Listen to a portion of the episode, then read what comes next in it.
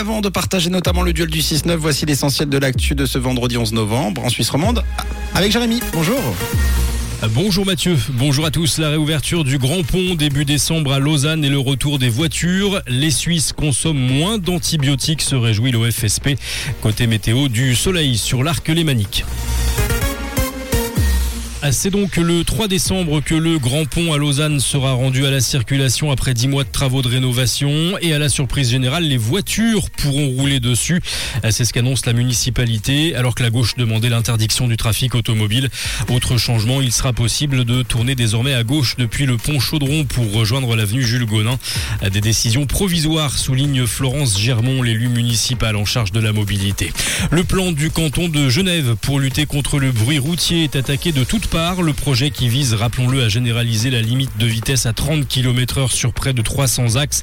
Le PLR, le MCG et l'UDC ont déposé des recours, ce qui suspend l'entrée en vigueur du dispositif.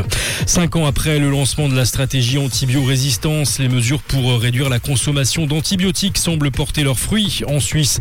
Selon l'Office fédéral de la santé publique, entre 2019 et 2021, on note une baisse de 19%. Le lavage et la désinfection des mains, le port du masque, la réduction des contacts en raison du Covid-19 ont probablement joué un rôle important à cet égard selon l'OFSP qui relève d'ailleurs que la Suisse fait partie des pays qui ont utilisé le moins d'antibiotiques durant la pandémie.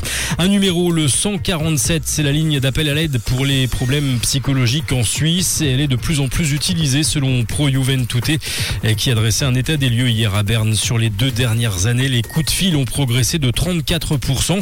Pro Juventute veut attirer l'attention des autorités notamment sur le stress psychologique et les pensées suicidaires accrues chez les enfants et les jeunes.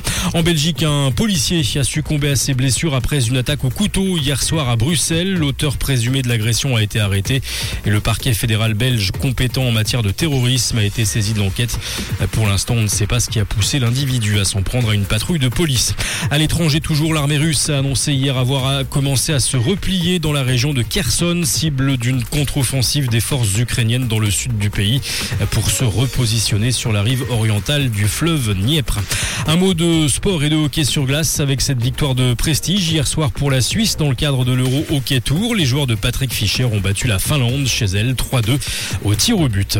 La plateforme YouTube de plus en plus ambitieuse, elle compte désormais plus de 80 millions d'abonnés à ses services payants dans le monde, soit une hausse de 30 millions d'abonnés en un an. YouTube qui affiche sa volonté de devenir l'un des principaux acteurs de l'industrie musicale.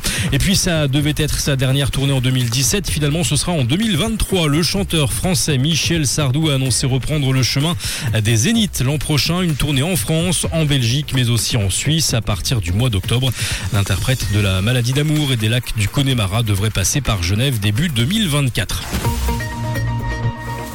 Côté météo, le ciel lémanique sera assez bien dégagé ce vendredi. C'est une belle journée d'automne qui nous attend. Un peu de fraîcheur ce matin avec un mercure situé entre 5 et 8 degrés. Un peu de stratus aussi en direction du Valais. Cet après-midi, comptez 14 degrés à Échalon, 15 à Lausanne, Cuilly et Morges, 15 degrés également du côté de Plain Palais à Genève. C'était la météo, c'est rouge.